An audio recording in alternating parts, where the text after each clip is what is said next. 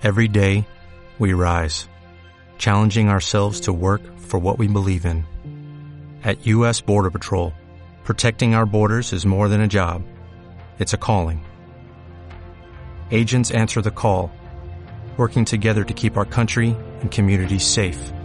If you're ready for a new mission, join U.S. Border Patrol and go beyond. Learn more at cbp.gov/careers.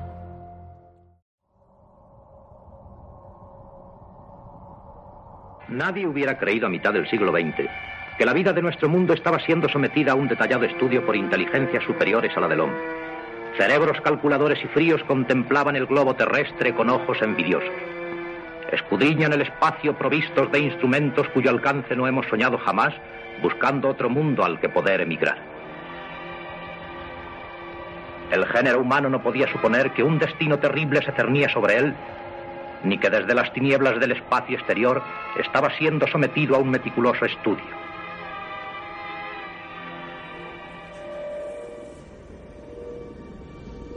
¿Y si fuese real? ¿Y si fuese real? ¿Y si fuese real? ¿Y si, como fantaseó Orson Welles, alguna civilización alienígena estuviese observándonos. Estuviese observándonos. Estuviese observándonos. Monitorizándonos. Monitorizándonos. Estudiándonos. Enviando sondas de reconocimiento a lo largo y ancho de nuestra galaxia.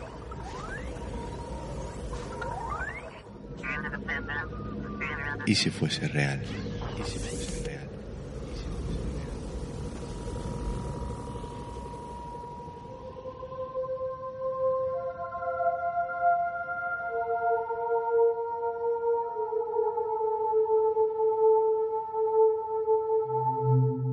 Bueno, pues después de esta introducción eh, magníficamente realizada por, por, nuestro compañero Javier Más, eh, vamos a intentar eh, intentar explicar un poco de qué vamos a hablar.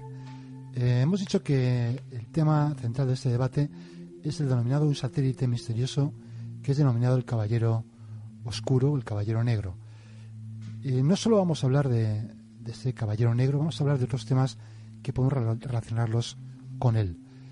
Hay que tener en cuenta que hay diversas iniciativas de búsqueda de inteligencia extraterrestre. Está la iniciativa SETI, eh, realizada a través de diversos telescopios, incluso de una red de ordenadores personales conectados en todo el mundo. Pero ya se empieza a hablar de otra iniciativa, que es la iniciativa SETA, aunque parezca un poco extraño el nombre, que es la búsqueda de artefactos extraterrestres. Es decir, se plantea la posibilidad, quizás, de que en nuestro sistema solar, que digamos, el ámbito que, que nuestra tecnología actual puede alcanzar, pueden existir eh, artefactos de origen extraterrestre. Se podría relacionar también un poco con el tema de los OPACs. Eh, aunque los OPACs se suelen tener en cuenta que es solamente terrestres y fuera de su tiempo, aquí estaríamos hablando de un término similar en, en cuanto a tecnología. Claro. Y eh, estos, estos artefactos eh, se pueden encontrar en teoría en cualquier parte del sistema solar y provendrían en, en su origen de una civilización que ya una, un sistema de, exploración espacial que ya fue propuesta por un científico astrónomo llamado Bracewell, eh, que propuso la eh, exploración del espacio a través del lanzamiento de numerosas ondas espaciales, digamos, por ejemplo, a las mil estrellas más cercanas. Eh, pongamos el caso de que alguna civilización, en un momento determinado, más o menos cercana a, nuestra, a nuestro planeta, a nuestro sistema solar, hubiera llevado a cabo una iniciativa similar, hubiera lanzado diversas sondas espaciales a diversos sistemas estelares y que uno de ellos hubiera dado casualidad que hubiera sido el nuestro. Pues estamos hablando de esa posibilidad, de la posibilidad de existencia de este uno de estos artefactos de origen extraterrestre que hubiera estado eh, o en los alrededores de la Tierra o en los eh, alrededores del sistema solar. Y bien, vamos a empezar hablando de algunos de los elementos que pueden eh, llevarnos a, a esta conclusión.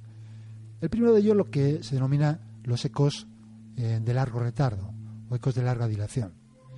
¿Y qué son los ecos de largo retardo? Son ecos de radio que vuelven a los, al que le ha emitido varios segundos después de que se hayan producido la transmisión de radio. Eh, generalmente se consideran como tales aquellos que tienen un retraso superior o un retardo superior a 2,7 segundos. Que, ya es curioso porque generalmente las señales de comunicación, ese retraso no suele ser eh, tan pronunciado debido a que parece que esas señales son absorbidas por un cuerpo y otra vez enviadas. Y aparte se suman de que esas señales otra vez habiéndose obtenido, lo que pasa es que la frecuencia y la intensidad de onda no varía, que es lo más curioso, porque en el momento que se, se refleja o se reflacta, esa frecuencia y esa, y esa intensidad de onda suele, suele cambiar. Suele variar, claro. Pues estamos. Eh, ¿Dónde surgen o cómo surgen estos ecos eh, de largo retardo? Pues surgen prácticamente con, con los inicios de la radio. Exacto. Eh, no podía ser de otra manera.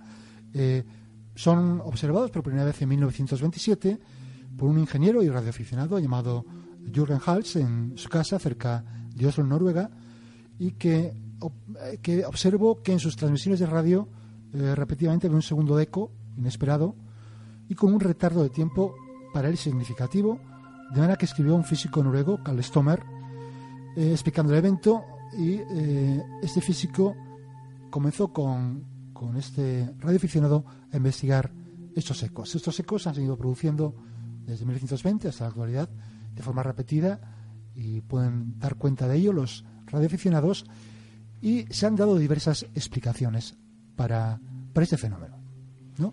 Que se pueden agrupar en cinco, digamos, básicas. Bien, eh, la primera de las hipótesis es que eh, se sabe que la ionosfera, y la, que es una capa que rodea la Tierra, eh, refleja las, las ondas de radio.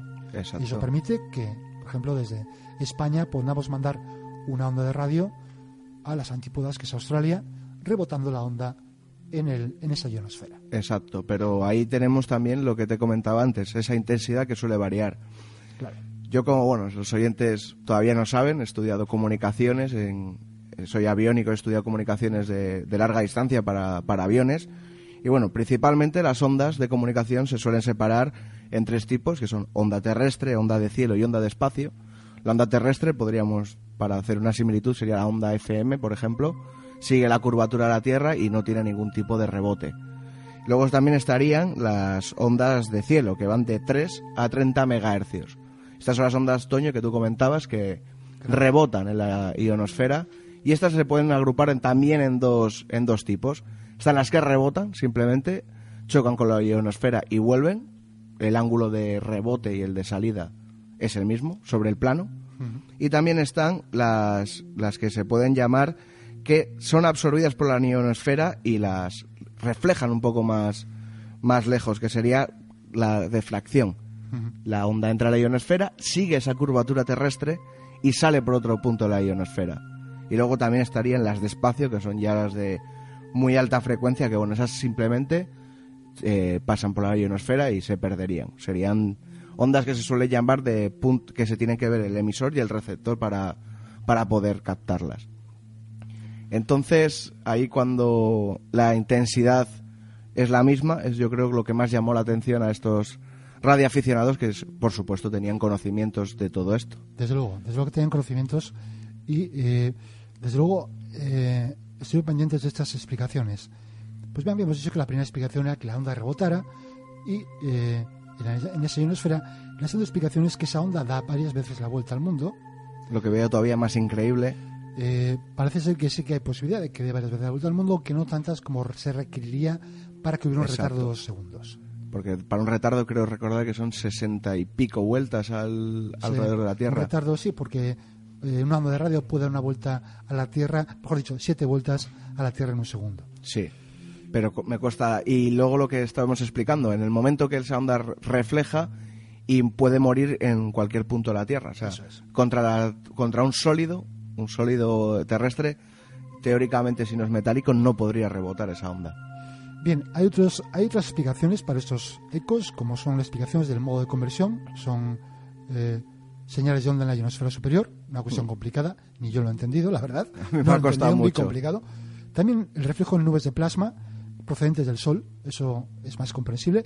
El Sol emite nubes de plasma que puede hacer que en un momento determinado reflejen las ondas. Pero lo que estamos hablando, esas, esas nubes de plasma tendrían una energía. La señal se tendría que ver también un poco, se tendría que corromper un poco la señal. Bien, todas estas explicaciones, que también otra que la no linealidad, además de la conversión de modo, bien, todas estas explicaciones son más o menos muy técnicas que no son para explicar en un programa. Pero todas dejan un punto que no explican. El problema es que dejan, dejan puntos oscuros que no explican todas las características del fenómeno. Podríamos hablar que explican un 90% del fenómeno, no llegan a explicar el 100% para decir, esta es la explicación correcta. Bien, pues entonces hay explicaciones alternativas. Una de ellas son las auroras boreales. Bueno, pues otra manifestación más de la, de la, eh, de, la fuerza del Sol al actuar sobre la ionosfera. Sí, pero entonces no habría tantas, se podría demostrar, habría tantos, de, tantos datos de este tipo de fenómeno. Claro, bien, pero es que ahora llegamos a la hipótesis final, quizá la menos aceptada por la comunidad científica, dado que es quizás la más revolucionaria. Eh, Duncan Luna, que es un eh, astrónomo aficionado, un, eh, científico, miembro de, la Asociación Astronómica Escocesa, propuso ya en los años 70 que esos ecos de radio habían sido transmitidos, o mejor dicho, rebotados, primero captados y luego rebotados, por una sonda extraterrestre en órbita en la Tierra. Sí. Es decir, una esa sonda de las que hemos hablado al principio del programa. Eh, y no solo eso, sino que este artefacto, esta sonda espacial, trataba de comunicarse con nosotros. Sí, parece ser que emitía una serie de, pulsos y de armónicos que este astrónomo eh, los puso en un plano y se dedicó a, analizar esos pulsos. Y eh, parece ser que encontró un mensaje. Sí, encontró un mensaje que venía a decir más o menos que esa sonda provenía de, de la constelación, de una estrella de la constelación de, la, estrella Epsilon, de la constelación del boyero o del conductor de bueyes. Sí. Eh, decía que vivían, creo que en el cuarto planeta, etcétera, etcétera. ¿Qué ocurre? La interpretación que hizo de estas señales, posteriormente el propio, el, propiamente él, las desmintió, diciendo que había, que había cometido errores de, de de cálculo, etcétera.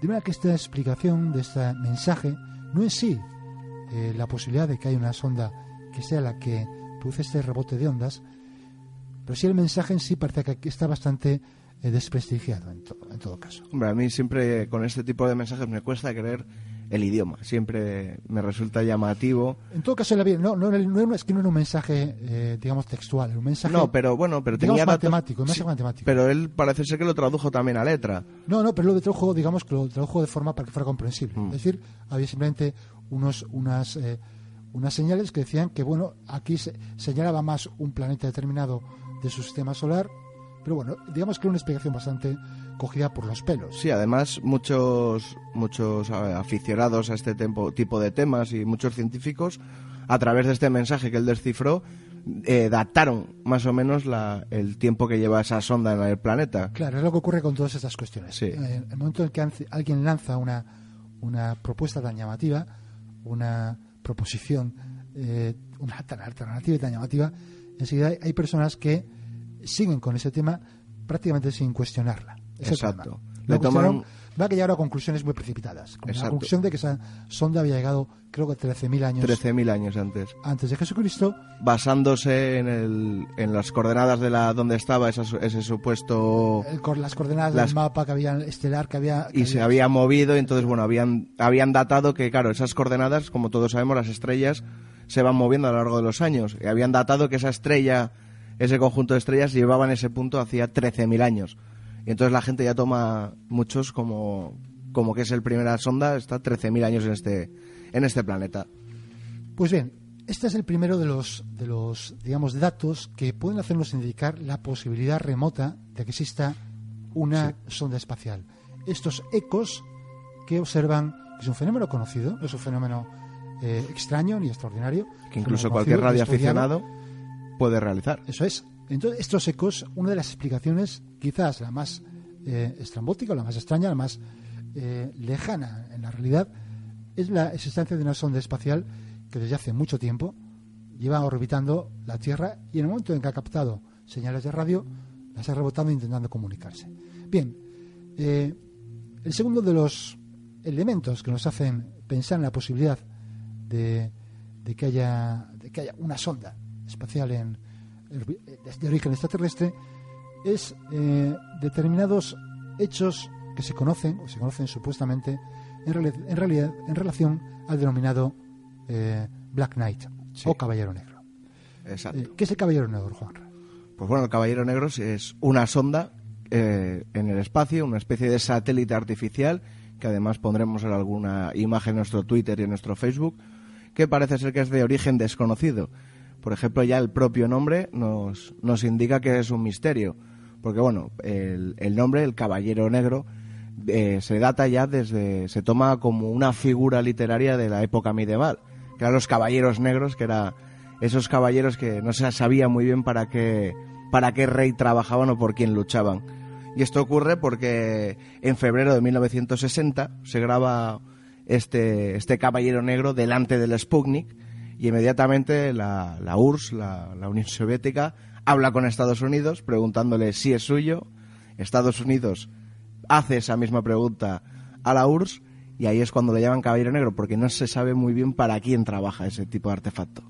Es que además existe una, una relación entre ese Caballero Negro y ese mítico investigador científico llamado Nikola Tesla. Exacto, pero aquí llegamos a, ese punto que no sabemos si lo que él estudió muy bien fue el Caballero Negro o fue otro tipo de sonda o fue otra cosa. Estamos ahora, perdón, disculpa, en, en 1899, cuando Nikola Tesla está investigando la radio, ya sabemos el creador de esa corriente alterna, más bien descubridor de la corriente alterna, y está en el Empire State Building con la antena del Empire State y está tomando eh, unas lecturas de la, de la radiación de la Tierra. Cualquier objeto, para los que no lo sepan, tiene una radiación propia. Cualquier gente emite un tipo de señal, incluso el cuerpo humano, cada uno de nosotros tenemos nuestra propia radiación, por así decirlo. Y entonces eh, consigue una señal que le extraña mucho porque es una señal bastante periódica para ser una señal que, eh, que sea natural. Y entonces él se dedica a estudiarla y la localiza en el, en el espacio. Y consigue incluso, a través de, de antenas direccionales, eh, determinar en la órbita, entre comillas, más o menos, estamos hablando, claro, de 1899, a pesar de que Tesla era un genio, no tenía esa tecnología que tenemos ahora igual para determinar el, el recorrido de, de, ese tipo de sonda, y determinó que era una sonda que estaba en, una órbita polar. Incluso Marconi se interesó también por esto y también lo, investigó. Para dar ya el último punto a Tesla, es, a los últimos años de su vida, se obsesionó bastante con el fenómeno ovni y lo investigó. Murió por desgracia solo en, en, una, en su habitación de, de su piso y en el momento de la muerte, no se sabe muy bien si esto es parte más de la conspiración o no, eh, en el momento de que murió estaban allí eh, agentes del FBI de, del Servicio Secreto Americano esperando su muerte para eh, rápidamente entrar y robar todos esos apuntes que él no había hecho públicos. Pues sí, este, este auténtico pionero en, el campo de la ciencia, en tantos campos de la ciencia como era Nikola Tesla, yo sinceramente dudo mucho que, que hubiera captado eh, algo, algo extraterrestre. Yo creo que posiblemente hubiera captado, de haber captado algo, una señal de radio, posiblemente sea alguna señal tipo quasar, hmm. eh, que, cuando se descubrieron los quasares, precisamente se pensó que puede ser una señal extraterrestre por su potencia y por su regularidad, ¿no? Pues yo creo que posiblemente fuera algo así. Bueno, pero cuando determinó la cuando determinó la órbita, yo dudo mucho que eso fuera fuera posible en aquellos años. La verdad tengo no, la antena direccional ya existía y sí que se podía determinar más o menos si es del cielo el punto de emisión. Bueno, eh, yo mantengo, digo, muchísimas, como muchísimas dudas, como siempre. Eh, bien, pero hay más, eh, más datos, más, más hechos en relación al Caballero Negro posteriores a ese año 1960, ¿verdad? Bueno, incluso en el propio 1960 parece ser que fue el punto de más auge. Por ejemplo, el 7 de marzo en la revista Time eh, se publicó que, este tipo de satélite había sido descubierto. Por ejemplo, con el sistema de guiado NORAD del ejército americano, dicen que detectaron un, satélite que no sabían muy bien de dónde venía y que bueno, que decía, decían que bueno, podía ser desmentido, que podía haber sido simplemente algo de, de basura, pero bueno, parece ser que fueron un poco, como siempre, encubriendo todo, a pesar de que determinaron que era un objeto de, de 10 metros, de aspecto metálico, y que bueno, determinan también en este artículo de la revista Time el peso, pero me cuesta mucho creer que supieran el peso de un satélite artificial. También es cierto que en función de qué época, digamos que siempre hay obsesiones globales y los 60 fueron una época 50, 40 de mucha obsesión con el espacio. Mm. Entonces, bueno, cualquier cosa relacionada enseguida al sensacionalismo. de, hecho, además, eh, por ejemplo, uno de los primeros, primeros testimonios en relación a este supuesto satélite ya data de, los 50, pero, pero proviene de, eh, de un escritor, Keiho, que estaba en aquel momento intentando promocionar un libro que había escrito sobre ovnis. Sí.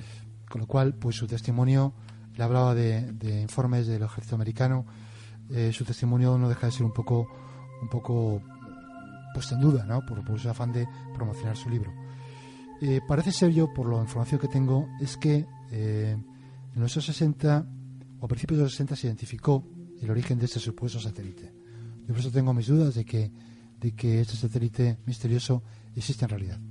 Eh, parece ser que eh, se trataba, o se identificó en su momento que se trataba de un eh, de, la, de los restos de una, de una etapa de un cohete Vega que se había, había sido lanzado y que pues esa etapa del cohete desechable pues se mantuvo en órbita y fue lo que llevó a, la equivocación de considerarlo como un satélite artificial. Ya digo que es una, es una explicación que, que siempre queda ahí en, un poco en, incógnita si es cierta o, si son más ciertos los, eh, los relatos de, estos testigos. Ya, pero también ahora podemos ya si quieres traspasar esa puerta que es la NASA, porque la NASA sí que ha publicado fotografías sobre ello, incluso astronautas han, han hablado de haberlo visto. Por ejemplo, Gordon Cooper eh, cuenta que lo vio eh, y dice que le pareció una cosa artificial y que no tenía la tecnología de, por lo menos de la NASA. Eso es lo que él cuenta. Y la NASA, como siempre, negándolo. Negándolo y siempre con esas a veces explicaciones un poco cogidas por los pelos. Cuenta que hubo una fuga, un fallo eléctrico y una fuga de dióxido de carbono y que a este astronauta le hizo alucinar. Pero bueno, no sé yo hasta qué ese punto la propia NASA se contradice porque sí que es cierto que la revista, el, bueno, el periódico NBC quiso entrevistar a Gordon Cooper y la NASA lo primero que les prohibió fue preguntar sobre ese, ese supuesto satélite. O sea, automáticamente ese tema tenía que ser descartado para conceder la entrevista. Si no existe, no, hay necesidad de descartarlo, ¿no?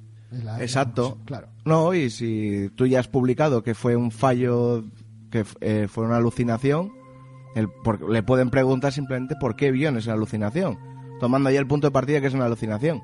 Me resulta muy extraño que hayan vetado el tema diciendo no se concede la entrevista si se habla de esto. Eh, también quiero, quiero añadir otro testimonio en relación, que bueno, no está directamente relacionado con el Caballero Negro, pero tiene que ver, porque el, uno de los mayores o los más importantes ufólogos del mundo es Jacques Vallée, por, su, por su condición de científico, respetado eh, como astrofísico, como, como ingeniero informático, un pionero de la informática, eh, sino también por los libros que ha escrito eh, y por sus teorías absolutamente, para mí, para mí lo más coherente que hay. Pues bien, Jacques Vallée, su carrera como ufólogo comienza precisamente con un suceso que tuvo cuando trabajaba como astrofísico en, en el Comité del Espacio Francés, una, una, serie de estaciones de seguimiento francesas. Eh, cuando eh, observaron, eh, en, esas estaciones observaron, siendo el testigo, el recorrido de un extraño satélite mm. que, digamos, que volaba en el espacio de forma extraña. todo el mundo se interesó por ello y lo que más le sorprendió a Jacques Vallée fue que las cintas que habían grabado el recorrido de ese satélite, supuesto satélite, fueron borrados mm. inmediatamente por las autoridades. Eso, eso le intrigó, quiso saber más y ya fue donde se empezó a investigar eh, más el mundo de, los no identificados, el mundo de la ufología, eh, etc. Es decir, que también existían, entre los testimonios de Jasper, para mí es, eh, no cabe ninguna duda de él, existían en diversas partes del mundo informaciones sobre extraños objetos en el cielo. yo no quiero con esto decir que se trataba necesariamente de un objeto extraterrestre puede tratarse de un satélite eh, ruso, artificial. Sí, pero... Alguna secreto, un satélite americano secreto, de la cual las autoridades francesas tuvieran conocimiento y eh, hubieran recibido instrucciones con aliados de la OTAN de borrar esos conocimientos. Es decir, hay explicaciones eh, dentro, de, dentro de, la, de, lo convencional que nos, eh, no nos llevan directamente necesariamente a lo, a lo extraterrestre. Pero me parece siempre ese punto que tienen las, las autoridades de, de borrar y, de dar carpetazo. Cuando yo creo que si, por ejemplo, tú y tú y yo estamos investigando cualquiera de esos temas, nos dicen borrarlo porque es alto secreto. Es automáticamente en cuanto nos digan un experimento, un satélite alto secreto, alta tecnología, creo que nosotros diríamos, mira, dimos con algo, pero alto secreto. No crearías, no me sembraría tanta esa duda de decir, ¿por qué hacen que lo borre? ¿Por qué nos, simplemente decir es secreto? Se acabó. Me parece a mí que el tema se habría zanjado ahí. Pues sí, posiblemente, posiblemente fuera así. Eh, bien, eh, pues el, el, Caballero Negro eh, obtuvo pues un recorrido durante estos años con diversas con diversas manifestaciones de la prensa hasta que en 1988 creo que fue eh, una una misión espacial 98 98, 98 sí. Una misión de la, de la NASA de una de las lanzaderas eh, sacó unas fotografías extrañas que todo el mundo identificó con una nave extraterrestre con el caballero negro. Sí. Y la explicación de la NASA fue ¿cuál fue Juanra? una manta espacial un amante espacial. Otra vez la NASA brindándonos unas explicaciones brutales, la verdad. Y además, en cuanto ves la foto, al, segundo dos dices, eso no es una manta espacial. sí que hay otra foto que parece que es la manta espacial, que sí que se desprendió, es cierto, pero era una manta espacial de un tamaño bastante considerable. Sí, la verdad es que esas explicaciones son cada cual más imaginativa. Eh, pues bien, yo creo que nos queda hablar de de otro, de otro objeto misterioso llamado 1991 VG y lo vamos a dejarlo para después de unos consejos publicitarios. ¿Verdad, Juanra? Perfecto. Vale.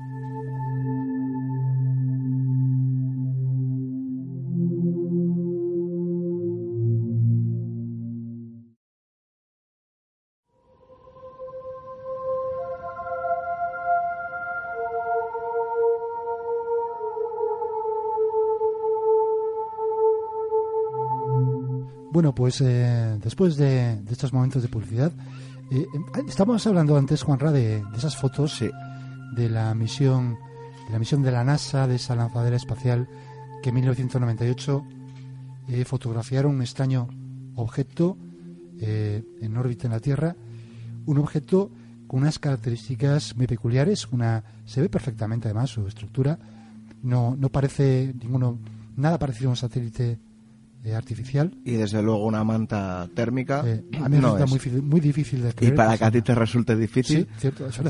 Soy muy escéptico, pero esa explicación se me. No. No, me parece. Parece que es un objeto tridimensional. Sí, sí, sí, sí, tridimensional. Una forma muy extraña. Un plano, desde luego, no es. Plano no es. Claro, eso es. Aunque haya podido tomar, arrugarse de alguna manera, no parece. A mí no me parece una explicación. Pero no tal extremo. Claro, eh, por eso digo que no me parece una explicación. Puede ser algún tipo de, de resto de satélite, de resto de... Vale, de acuerdo. Una manta espacial me parece Desde luego no. muy difícil de creer. Eh, pues este objeto es el que decíamos que se ha identificado con el caballero negro. Sí, muchas. Vamos, yo creo que son cuando en el momento que buscas en Google caballero negro sonda sale esas fotos. Que además, bueno, la NASA tuvo la decencia de no borrarlas. Sí, sí, sí. Porque la verdad que, bueno, con su explicación debieron de quedarse satisfechos y las dejaron. Eh, salieron y enseguida se propagaron por internet, era muy difícil ya borrarlas. A mí lo que me resulta ya un poco creíble, y lo que estábamos también comentando a micrófono cerrado, es eh, las relaciones que se están tomando con este tipo de objeto. Incluso ufólogos eh, con, con, artefactos sumerios, que sí que es cierto que bueno es esa civilización extraña que se suele relacionar más con todo este tipo de fenomenología.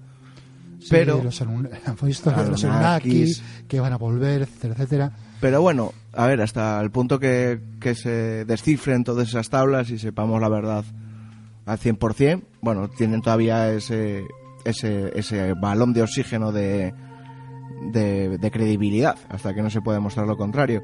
Pero me llama mucho la atención cómo ni cortos ni perezosos sacan artefactos Anunnaki, que bueno, son conocidos, incluso muchos están en museos, y los relacionan inmediatamente con el Caballero Negro cuando tú los ves y no se parecen en nada.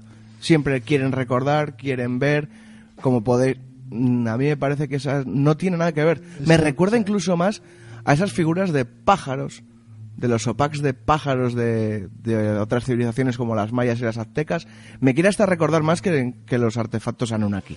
Sí, en todo caso, aunque en un momento determinado parecía un artefacto eh, de alguna civilización eh, antigua que se pareciera, eso sería mera casualidad, o sería eh, una pareidolia, como mucho. Sí, porque me parece absurdo intentar relacionarlo una cosa con la otra. Y imposible reproducir desde la Tierra cuando no tienes ningún medio para verlo. estamos hablando de que son civilizaciones muy anteriores y, y la primera foto así veraz y más cercana la tenemos nosotros en 1998. Claro, no es, no es vista a simple, a simple vista. Claro, eso es. Eh, bueno, decíamos que, que estas referencias al Caballero Negro, incluido estas fotos y estas manifestaciones de científicos y de investigadores que habían eh, incluso manifestaciones o, apariciones en medios de comunicación mm. de ese misterioso satélite, era la segunda de los elementos que nos hacían eh, ver la posibilidad de la existencia de una sonda extraterrestre. La tercera es mi favorita. La tercera de estas posibilidades es mi favorita. ¿Por qué? Porque, eh, primero, por dos, por dos cosas. Primero, porque tiene una cierta validez científica, como por lo menos más validez científica que las anteriores eh, dos posibilidades. Y segundo, porque es posible que el enigma de si el objeto que vamos a ver a continuación sea o no una sonda espacial se resuelva el año que viene. ¿Por qué? Bien, eh, hace aproximadamente 20 años eh, los astrónomos descubrieron un cuerpo que denominaron con esa poesía propia de los astrónomos como 1991 VG. Hmm. Era un objeto eh, de unos 10 metros aproximadamente de diámetro, con un brillo muy peculiar y que tiene una órbita heliocéntrica, es decir, da vueltas alrededor del Sol, acompañando, digamos, a la Tierra. Y desde el momento en que estos los científicos se encuentran con un objeto de estas características, intentan clasificarlo bien dentro de lo que puede ser satélites o bien basura espacial, es decir, restos de astronaves o bien eh, asteroides de algún tipo. Los científicos eh, empezaron a analizar este objeto eh, misterioso y empezaron desechando que fuera un, un asteroide de origen natural, es decir, un objeto natural, por las características de brillo que tenían. uno de los asteroides que conocemos que están alrededor de nuestro planeta o en las cercanías tiene las variaciones de brillo tan notables que tiene este objeto.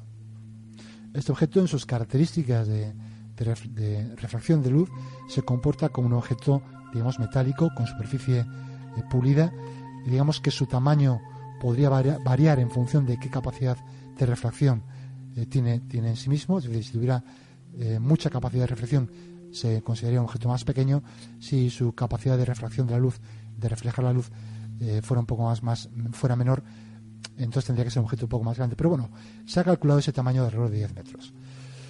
Bien se, se descartó como digo en primer lugar la posibilidad de que fuera un objeto natural. ¿cuál era la segunda posibilidad? de que fuera un objeto artificial, hecho por el hombre.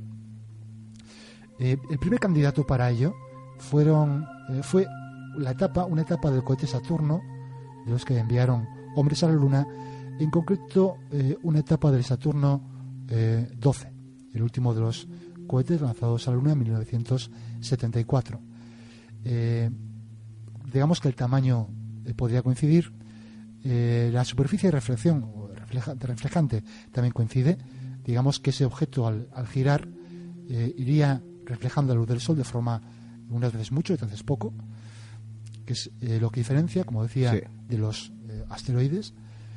Eh, y digamos que estos satélites, o este, esta etapa del, perdón, del, esta etapa del cohete Saturno, efectivamente puede tener esta órbita heliocéntrica, es decir, que se desecha, pero continúa avanzando con la Tierra en su viaje alrededor del Sol. ¿Qué ocurre? ocurre que es muy difícil que este objeto permanezca en esa órbita durante mucho tiempo. Eso es lo que llama más la atención. Claro. Eh, ¿Por qué? Porque poco a poco va perdiendo eh, altura, o bien se va alejando de la Tierra, o bien va perdiendo altura, va friccionando cada atmósfera, acaba destruido. Sí. Que es lo que suele pasar. De manera que, pero es que además ocurre otra cosa. Parece que se ha descubierto, se ha identificado esta etapa del cohete Saturno en otro sitio y no corresponde a, este objeto. De manera que eh, los científicos, en, concreto eh, el doctor Steele, que es un científico muy reputado en el estudio de asteroides y de cometas y de la posibilidad de impactos eh, sobre la Tierra, le picó la curiosidad y empezó a estudiar este objeto y todas estas posibilidades de clasificación en los diversos grupos. Llegó a una conclusión sorprendente. Llegó a una conclusión sorprendente de que es, existe una gran posibilidad de que este objeto sea de origen artificial, eso casi no tiene ninguna duda, sea un objeto de origen artificial no terrestre. Es decir, estamos hablando de un tipo de sonda eh, o de, eh, aparato extraterrestre. Claro. claro, es una afirmación eh, muy fuerte para, para ser realizada por un científico, digamos, considerado en la comunidad como muy respetable. Él, en el fondo, ha confesado que seguramente eh, no sea extraterrestre, seguramente sea otro objeto artificial terrestre que no ha sido todavía identificado, que no ha tenido en cuenta, etcétera. Sí, pero bueno, no descarta esa variable de la ecuación. efectivamente, no, no lo descarta, sino que dice que hay datos suficientes para eh, tener que considerarlo como una posibilidad real. Ya no estamos, no estamos hablando ya de ecos de radio que rebotan, que puede tener 25 explicaciones antes que las de una sonda. Estamos hablando de un objeto. Exactamente, no estamos hablando de un pitido que escuchó eh, el señor Tesla a finales del siglo XIX, no estamos hablando de unos objetos que se mueven en el espacio en la época de los satélites, precisamente, mm. que son, no son identificados, pero que pueden pertenecer a bien satélites secretos, que los ha habido y los hay, rusos y americanos. No, estamos ya hablando de un científico que admite que un objeto que está clasificado está determinado su órbita, su trayectoria podría ser extraterrestre. Y como decía antes, la, perdón, la gran ventaja es que este objeto va a tener una máxima aproximación a la Tierra precisamente el año que viene. Y se está hablando incluso de interceptarlo, he leído por ahí.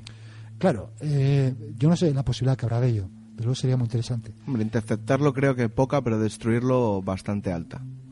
Tengo entendido que hay un proyecto de, americano que pretende destruirlo. Me parece sorprendente, pero sí. Eh, eh, hombre, la única razón para intentar destruir un objeto ese sería para, porque supusiera una amenaza para, por, su, por su tamaño para, para, la Tierra. Para la Tierra, porque por el tamaño de 10 metros, eh, en caso de, de, tener una trayectoria dirigida hacia la Tierra, lo más probable es que se desintegrara en la atmósfera. Sí. Sin duda. de manera que, bueno, yo no sé hasta qué punto esa, esa esa información ya sabes que a veces no se llega muy bien a la fuente. Exactamente. Por eso lo leo, lo he leído y no lo quiero destacar mucho. por internet circula esa información, pero no sé hasta qué punto será veraz. Pues, eh, como digo, yo creo que va a ser una, una, ocasión fantástica el año que viene. Desde luego estaremos atentos, imagino que nuestros oyentes también, eh, para estar al tanto de lo que sucede con este objeto. Que imagino que multitud de astrónomos y aficionados a la astronomía o la ufología o a estos misterios están igualmente atentos. Yo creo que es el, objeto más misterioso o el que tiene al candidato eh, con más posibilidades de ser ese objeto, ese artefacto del extraterrestre en nuestro sistema solar. Pues posiblemente lo sea.